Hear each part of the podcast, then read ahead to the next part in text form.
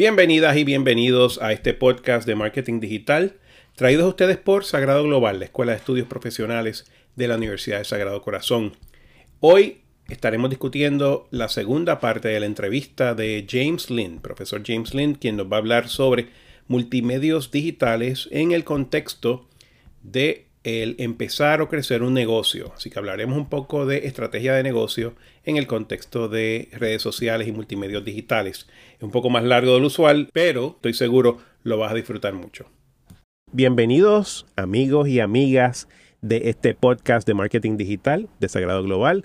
Hoy tenemos la oportunidad y el honor de contar con un gran amigo, colega, colaborador y experto, gurú, como tú le quieras llamar de las redes sociales, de los medios digitales, de los multimedios digitales, que es nuestro amigo y colega James Lim. James, bienvenido. Gracias, muchas gracias. ¿Viste esa introducción? Sí, Después me tienes que dar una comisión por hablar también de ti, ¿verdad?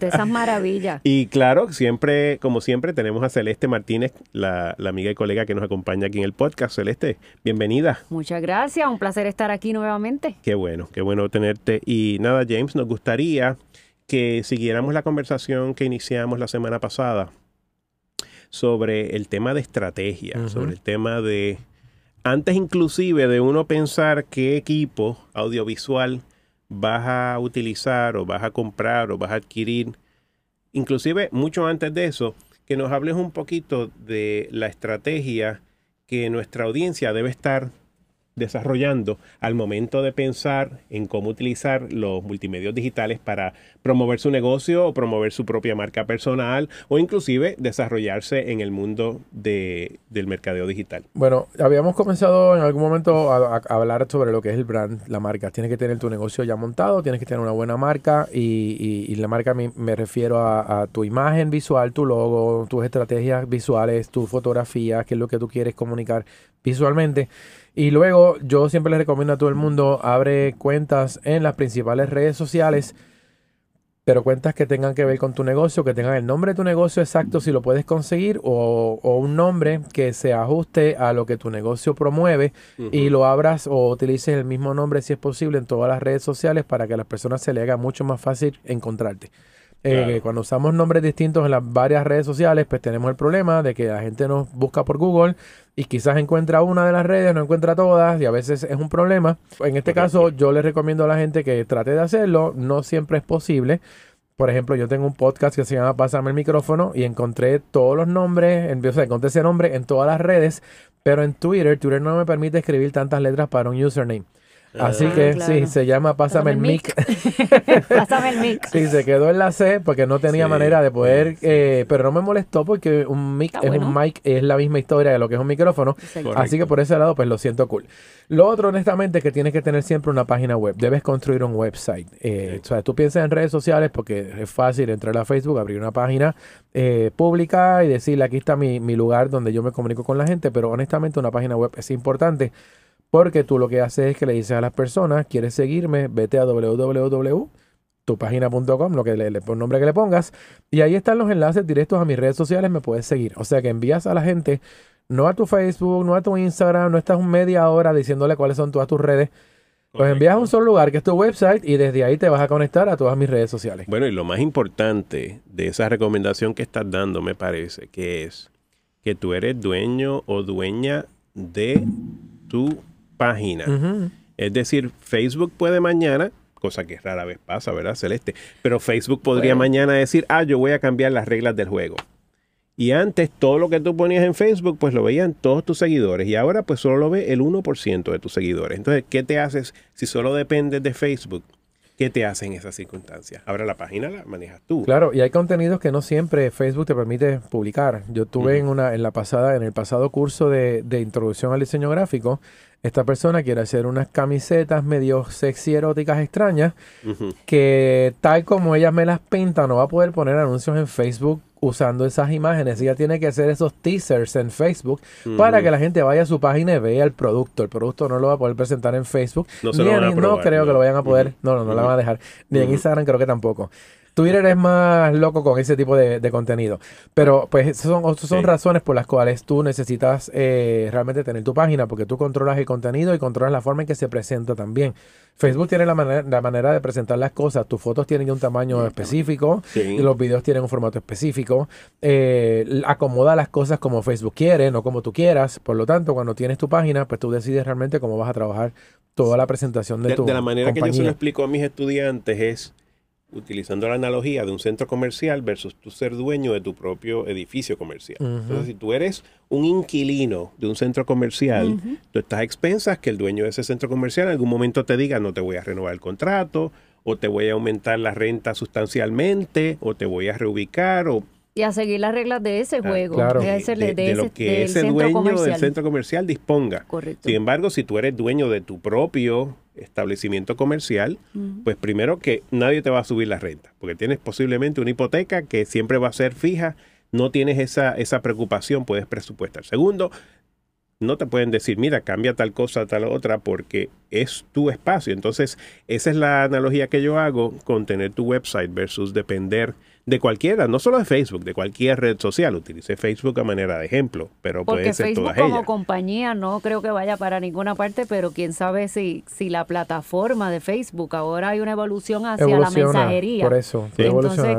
probablemente todo esté en formato de stories o todo esté en formato de, de- de mensajería. Es así. Entonces, con esa evolución, pues es importante tomar en cuenta de que ese, ese website, yo le digo los headquarters o el centro de comando. Y entonces Sí. desde allí, pues tú manejas todo el, el resto de, la, de los esfuerzos que haces en otras plataformas Y digitales. como dijo James anteriormente, pues asegurarse que ese website, en términos de marca, en términos de su branding, pues sea consistente con todo lo que vas a después propagar en las redes sociales. Por ejemplo, en el caso nuestro tenemos la página web de Sagrado Global, que es global.sagrado.edu.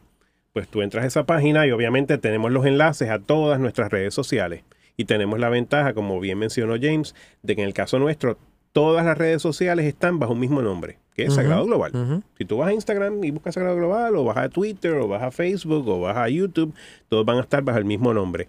Pero las imágenes que utilizamos, los colores que utilizamos, lo que los americanos llaman el tone and feel, ¿no? Porque eh, hay, hay aspectos que son subconscientes de una imagen. Que tú sabes si esa imagen realmente habla Sí, representa los valores, exactamente, el lenguaje que de tu marca, claro que Sí. Los valores correctos, el lenguaje, la identidad que tiene ya la, la marca. Oye, y es que esas fotos de, de stock, yo no sé por qué razón, pero uno ya puede detectar en cuestión de microsegundos que es un stock photo, ¿verdad que sí? Yo Es- normalmente lo que hago, como soy diseñador, yo le doy un feeling distinto, le doy un color grading diferente, hago un cropping distinto, a veces hago un montaje, tomo dos fotos y ahí genero y una con ese montaje. Y, y las trato de trabajar de esa manera porque como son stock en nuestro propio mercado puede aparecer otra persona usando la misma foto. Y a veces hemos visto dos anuncios corriendo en Facebook con la misma foto son de compañías diferentes. Seguro. así que pues eso le y, hay, y resta hay elementos básicos que, que tú sí puedes sacar de una fotografía stock. sí o sea no es que no se usen no digan que no o sea si, si no tenemos otra pero si yo vendo un producto las fotos deben ser de mi producto si Claro. tengo un restaurante debe ser la comida que estoy sirviendo ahí no una foto de, otro- comida de otro lugar este y, y- y, pues eso, eso es algo súper importante eh, tenerlo bien claro, que nosotros podemos producir fotos originales. Este, y aquí en Sagrado damos cursos de fotografía. Yo en el curso de multimedia yo le enseño a la gente a producir fotografías también para que puedan hacerlo con el equipo que tienen disponible y que se vean, con claro, con el celular y que se vean profesionales, que es lo que, lo que buscamos aquí siempre. que ahora que mencionas los cursos que das aquí, que, que en el tema de fotografía en particular, ¿qué cursos estás dando o has dado o u ofrecerás en el futuro? Yo incluyo algo de fotografía siempre en el curso de introducción al diseño gráfico y en el curso de tipografía y composición, que hacemos mucha composición usando texto, pero también las fotos son gran parte de lo que es la comunicación que se hace hoy. Eh, en el de multimedios utilizo también lo que es eh, fotografía, porque uno de los eh, espacios de, de curso el curso de multimedia Sí, digital. multimedios digitales, donde entonces tomo las características de lo que es tirar una buena foto, cómo puedes lograrlo con un teléfono, qué puede hacer el teléfono que tienes ahora mismo y qué puedes hacer con aplicaciones que te pueden ayudar. Y no menciono 80 aplicaciones, menciono como cuatro que cumplen con el propósito y si tú quieres buscar más aplicaciones parecidas a esta, te vas al App Store, al Play Uf, Store. es que hay claro, hay un montón cientos, y sí. encuentras ahí lo que tú quieras y si hay alguna que te guste más, igual eh, acabo de bajar esta mañana en mi iPad una aplicación de vectorizar, de hacer este Wow. dibujos digitales para el iPad que yo no usaba, yo uso otras que expliqué en clase y un estudiante me dijo, mira, yo tengo esta que también parece que es buena, la presentamos en clase, es realmente una aplicación muy buena. O sea, que me gusta mucho la interacción que tenemos también con los estudiantes que siempre traen a la mesa algo donde uno puede aprender. Por eso la palabra experto no me gusta, porque no soy experto en nada, todos los días estoy aprendiendo algo nuevo. Eh, sí tengo experiencia y tengo, que es lo que, lo que, lo que cuenta ahí. Y cuando hablamos de gurú es que esa experiencia ayuda, a- ayuda a que uno se le encienda el bombillo más rápido y pueda solucionar problemas, que es lo que ocurre siempre en, en- en cualquier disciplina. Cuando encuentro contra la pared, ¿qué puedo hacer para salir y resolver el problema? La experiencia normalmente es la que nos ayuda a producir eso. Y, y aparte de esos cursos que has mencionado, creo que das el curso de Photoshop también. No, no estoy dando, lo daba antes. En un momento dado, eh, aunque tú no lo creas, yo estaba dando todos los cursos de software de Adobe aquí en, en, en Sagrado. Wow, Eh, todo lo que era educación continuada, eh, Photoshop, Illustrator, InDesign. Eh, y y tengo, tengo la ventaja que los estudiantes me buscaban a mí. Sí, el curso Sí. no lo iba a dar yo en esa sesión, no, no, la- no lo tomaban, esperaban a la próxima. Sí, sí, So, lo que pasa es que tenemos que multiplicarte para que No, es dar por eso ya no se puede. No, estamos viviendo en una época claramente en que hay otra. Inclusive yo le digo a muchas personas, eh, yo estoy dando cursos que son bastante especializados y no todo el mundo los puede dar. Sí. Este, por lo tanto, estoy bien cool y bien contento con lo que estoy haciendo aquí, porque entonces sé que, que, lo que estoy haciendo es de valor para muchas, muchos estudiantes y, y han visto que los cursos se llenan. Por lo tanto, se nota que hay una necesidad y que los estudiantes están saliendo a gusto con lo que se está impartiendo Claro. en las clases. Que, quizás tú recomendarías, aquí te hago la pregunta, eh, si, si un estudiante quiere desarrollar su conocimiento en el área de diseño gráfico, utilizando instrumentos digitales o plataformas digitales, quizás le conviene tomar el curso de Photoshop que damos previo o simultáneamente con el curso que tú estás Yo doy la introducción a diseño gráfico y, y ahí toco todos los aspectos que debe conocer alguien que le interesa Ujú. trabajar diseño gráfico y el curso lo toman dueños de negocios que quieren hacer su marca, Sí. lo toman personas que ya llevan tiempo trabajando en diseño pero empezaron ahí a lo loco y se dieron cuenta que tienen que prof- profesionalizar un poquito su práctica. Sí. Eh, y ese curso yo lo corro con branding realmente porque trabajando el diseño de una marca tú puedes entrar a los basics o a lo básico de todo lo que lleva o conlleva lo que es el diseño gráfico. Claro. Y ahí donde me entero de todos estos inventos y negocios que mis estudiantes quieren crear, porque realmente casi todos llegaron con un propósito y es crear diseño para mercadear un producto, mercadear una marca, mercadearse ellos mismos. Por Sí. lo tanto, eh, pues me parece eh, muy, muy cool el asunto de terminar un curso de ocho semanas con 20 logos nuevos o, o 25 propuestas para unas marcas y, y de verdad que eso lo que hace es que los motiva a que sigan eh, tomando los cursos que damos aquí en Sagrado Global porque ya ven, obviamente, yo le, yo le vendo todo lo que tenemos aquí. Mira, puedes, puedes arrancar luego por este, puedes tirarte por este Photoshop, otro. Claro, lo que porque ujú, sobre lo que todo quieras porque- profundizar. Claro, porque ya tú puedes espe- especializarte un poquito en lo que en lo que te interesa y entonces también porque todos ellos van a necesitar mercadear sus servicios en línea. Así que siempre separo un pedacito de mi curso para hablar sobre mercadeo digital, redes sociales y cómo los pueden apoyar y traigo ejemplos también. Y entonces les doy una lista de cuáles son los cursos que tenemos aquí que ellos pueden, este, ¿verdad? Aprovechar primero pero- para enamorarlos entonces y que se den cuenta que tienen una, una oferta bien amplia de, de talleres que les van a servir para poder impulsar sus Y me negocios. dado una buena idea, James. Quizás debemos planificar para que cercana a la conclusión de tu próximo curso hagamos una exhibición de, del producto de tus estudiantes. Podemos hacer hasta eh, aquí en la Galería de Arte de Sagrado una exhibición de, esos de esos algo, visuales. los preparamos a que, a que me monten. Bueno, y podemos coger algunos que hayan, se, hayan, se hayan creado antes también, pero sí, le podemos dar un repasito y hacemos algo bien, bien cool, bien chévere. También, en el, eh, también lo podemos hacer online, ¿verdad? No tiene que ser únicamente. eh, Sí, una pero si tenemos la, la- la opción de, de presentarlo físicamente, yo creo que es, Seguro. es muy bueno. O sea, yo le digo a todo el mundo, a mí me Mm. encanta trabajar digital, pero yo tengo siempre una libretita en algún sitio No, donde yo para- para hago garabatos, notas. hago mis apuntes y, Definitivo. y aún la computadora apagada y el teléfono apagado, eso está escrito ahí y no se va a borrar. Exactamente. Y eso no- que comentan ustedes es importante resaltarlo sobre nuestros cursos, que hay un énfasis muy grande en la parte práctica. Y entonces esa sugerencia que tú tienes de, de hacer exhibiciones, inclusive que sean en línea, eh, que las personas puedan compartir lo que han hecho en un periodo de seis semanas o de ocho semanas, pues es importante y yo creo que eso en parte también anima a los demás o anima a los que ya están tomando los cursos a seguir tomando otros cursos porque no están enfocados en en teoría, sino que ya estamos viendo las cosas en acción. Claro, ven el resultado. Aquí los cursos que damos siempre son prácticos. Aquí no estás tomando una conferencia y te vas para tu casa y mira a ver qué puedes hacer con tu vida. Aquí realmente es la realidad. Aquí estás tomando unos talleres donde siempre tienes algo asignado, donde siempre estás monitoreando tu progreso. Y en mi caso, todavía yo recibo eh, emails de estudiantes que estuvieron hace 3, 4, 5 años que yo les dejo la puerta abierta. Tú necesitas consultarme algo, me lo puedes consultar.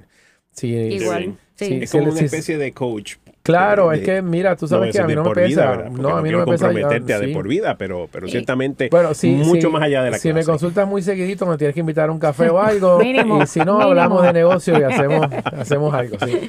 sí, pero algo que, que también me parece que añade mucho valor, que yo estoy pensando hacerlo con mis propias clases de, de emprendimiento, es que muchas veces mis estudiantes llegan o con una idea de un negocio o ya una, una base para el negocio y al final del curso terminan montándolo, lanzándolo. Entonces es una buena oportunidad también para ayudar a esos estudiantes a darle promoción a sus negocios igual que a las marcas que desarrollan en tus cursos, ¿no? Entonces, es un, es un valor añadido de, de promoverlos, de darle mercadeo, de darle publicidad. Tengo otra idea que te puedo dar, pero es que no vamos a salir del tema. Ya, ya nos fuimos al, al, viaje de cómo podemos enriquecer los cursos de una manera diferente, pero oh, lo que quiero que la gente vea que este curso, los cursos que damos aquí están evolucionando todo el tiempo. Yo, el curso que yo daba de multimedia el año pasado no, es el que doy hoy.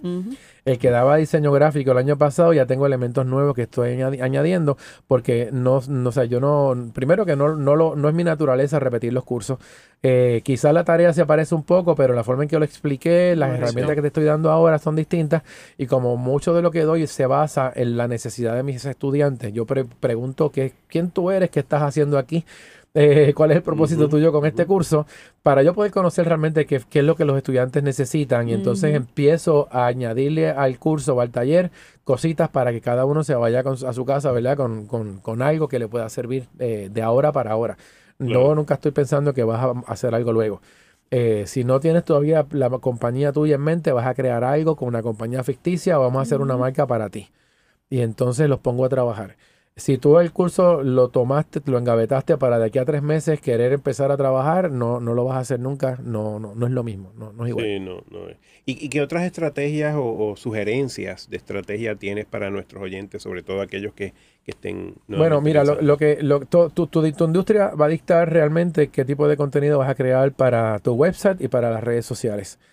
Tienes que conocer a tu competencia. Vete a espiar a tu competencia en línea. Búscalos en Facebook, búscalos en Instagram, búscalos hasta en Twitter si quieres. Y empieza a mirar qué están haciendo ellos. En el caso de Facebook tenemos la ventaja de que Facebook tiene un mecanismo donde yo puedo seguir páginas que son similares a mi página y Facebook me va a estar diciendo todo el tiempo esta página que se parece a la tuya tiene mejor desempeño que la tuya, que estás haciendo mal. Eh, o, esta, o tú eres el top de las páginas de, ¿verdad? de gente que hace lo mismo que tú haces, lo estás haciendo bien y nunca piensas lo estoy haciendo bien. Siempre puedes mejorar tu trabajo y siempre puedes atender las cosas de otra manera. Pero deberías eh, estudiar a tu competencia, ver lo que tu competencia publica. Eh, ver los comentarios, léelos, mira a ver cómo la gente está reaccionando. A lo mejor para los comentarios son valiosísimos para identificar la competencia, la competencia tú puedes pensar que está haciendo tremendo trabajo porque te gusta lo que están haciendo, pero tú vas a los comments y la gente los odia. O la gente te está quejando de todos los servicios que ofrece la competencia, siempre hay un problema corriendo. Y tú no lo te diste cuenta porque tú estás embobado mirando las fotos que son tan lindas que yo quisiera fotos así ahora en mi página. Y no te das cuenta que tú siendo diferente, quizás tú puedes capturar más clientes o tener mejor impacto sobre esa marca que... Sí, no, y los comentarios te dan pues puede ser ese el caso, ¿verdad? Que haya muchos comentarios negativos de un competidor tuyo, pero también puede haber una, una, mezcla de comentarios positivos y otros comentarios que son más bien sugerencias de que ese competidor podría ser distinto. Entonces, eso te puede a ti abrir la mente y dar ideas de cómo tú puedes diferenciar tu producto, tu servicio. Entonces, Buscar tu ventaja competitiva sobre él, que es lo que realmente importa aquí. Sí. no, no, no me puede ir muy diferente, pero sí, cuál es la ventaja competitiva y lo otro es qué tipo de gente compra esto. A veces yo pienso que esto que yo estoy fabricando es para este tipo de personas, porque me lo estoy creyendo yo, porque creo que en la vida es así. Pero cuando tú empiezas a mirar en los comentarios, empiezas a mirar que hay otro demográfico que le gusta o le interesa ese tipo de productos, y a lo mejor yo no he pensado en eso. Eh, y de nuevo, te puedes ir, yo siempre le digo a mis estudiantes, en lo que tiene que ver con mercado de publicidad, eh, olvídate de ser políticamente correcto, eh, aquí hay que ser medio, medio ¿cómo se llama? Para no decirlo tan duro. Pero tienes que ser medio sexista, racista. Tienes que pensar, sí, tienes que clasista. Arriesgado. Tienes, que pensar, tienes que pensar en que tú tienes que tirarte a la a quién realmente le importa esto, a este tipo de gente que son así, así, así, asado, porque tú no puedes estar políticamente correcto ni con ni, con, ni bien con todo el mundo.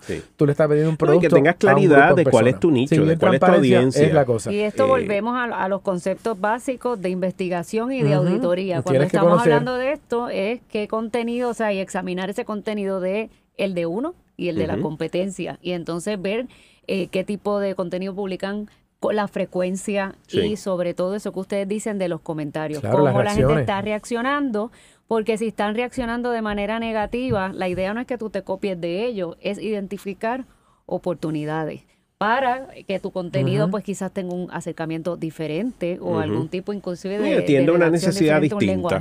atiende una necesidad que quizás no, está siendo atendida. Algo bien importante es que no se copien. Tomen las ideas no se copien. Aquí en, online ser ser uno mismo y ser único tener su propia voz que por eso digo que el branding es bien importante cómo yo me dirijo a la gente cómo quiero que me vean Correcto. cómo cuál es mi voz pues eso nos ayuda realmente a, a hacer primero sonar diferentes y nos va a dar la oportunidad de poder crear contenido de una manera un poquito más libre, porque a veces queremos copiar lo que hace que está al lado y en, Puerto Rico tenemos un mercado donde aquí la gente se copia de vecino todo el tiempo. tú propones algo nuevo y ¿quién ha hecho eso antes? Porque es que yo no he visto a nadie haciendo eso, no importa, lo vamos a hacer nosotros, somos los primeros. No, no se puede. Tienes que esperar a que alguien lo haga primero para después tirarte. Si no hay tiburones, si no, yo me tiro. No, el agua está muy caliente, no me puedo tirar. Está fría, pues tampoco. O sea, no, no hay que arriesgarse. Es más, aunque haya tiburones, te tiras y ves cómo bregas con los tiburones. pero lo que pasa es que aquí la gente tiene miedo a todo. Sí, la gente le tiene miedo a todo. O sea, quieres cruzar al otro lado, pero no quieres pasar el trabajo de hacerlo. Quieres montarte en el trabajo que hizo otra persona. Y aquí realmente tenemos la oportunidad en Internet de poder ser arriesgados. Porque si yo quiero hacer arriesgado con la publicidad tradicional, me cuesta mucho dinero. Tengo que pagar un anuncio, tengo que pagar una pauta, tengo que invertir en producción cara.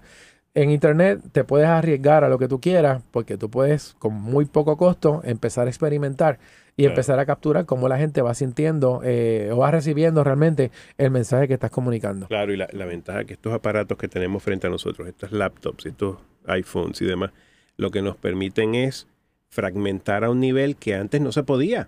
Antes tú te anunciabas en uno de los tres canales de televisión. Sí, tenías el presupuesto. Sí, tenías, y ahí no están los pequeños negocios. Porque eso solo funcionaba cuando tú ofrecías un producto o un servicio dedicado a la masa. Correcto. A un número considerable de personas. En este mundo donde tú puedes fragmentar y crear el nicho más específico que tú desees y la audiencia más específica que tú desees. A mí me gusta mucho una frase que tiene un bloguero famoso en California, se llama Pat Flynn.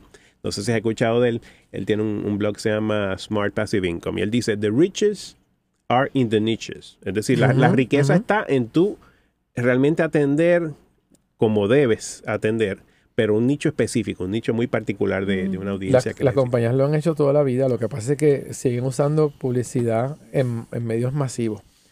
Yo siempre le cuento a mis estudiantes, las rasuradoras para afeitarse, es la misma rasuradora, pinta la de rosita, ahora es panena.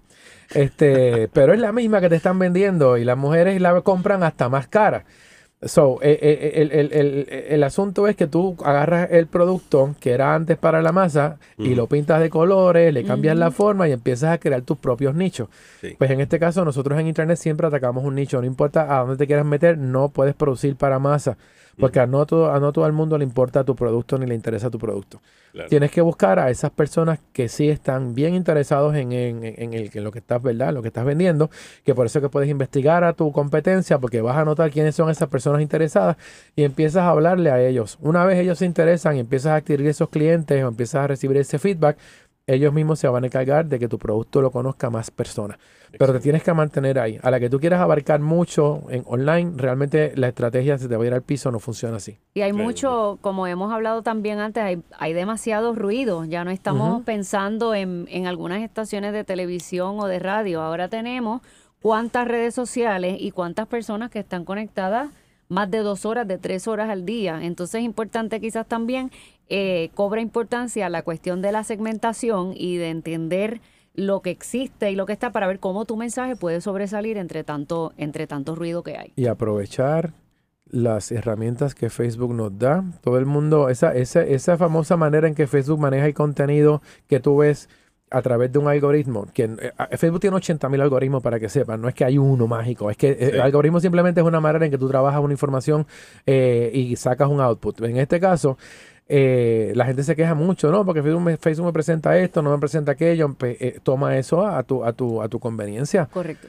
Tú trabajas no en contra de eso, sino con eso. Y si lo trabajas con las características que provee el algoritmo de Facebook de cómo maneja el contenido, eres exitoso. Vas a ser, claro, vas a ser súper exitoso. Seguro. Yo no veo eso nunca como, como traba. Yo, ven, yo veo eso como que, mira, estas son las reglas del juego. Lo que pasa es que la publicidad tradicional no le gusta, porque no lo entienden, porque ellos no funcionan así. Mm. Claro. Y, con eso pues voy dando conclusión a este episodio porque podemos seguir hablando aquí por horas de horas y vamos a seguir hablando horas de horas, pero en un episodio futuro. Así que sí quiero darte las gracias nuevamente, James, por acompañarnos en el día de hoy en este podcast de marketing digital de Sagrado Global. Gracias. Muchísimas gracias por acompañarnos. Gracias a ustedes por la invitación. Y tendremos un episodio muy pronto donde nos vas a hablar. Yo creo que vamos a entrar más en detalle de las herramientas. Sí, vamos a hacerlo. Eh, los equipos que tú recomiendas para el que esté o la que esté adentrándose en este mundo de marketing digital. Así que nos hablamos prontito y muchas gracias, mucho éxito.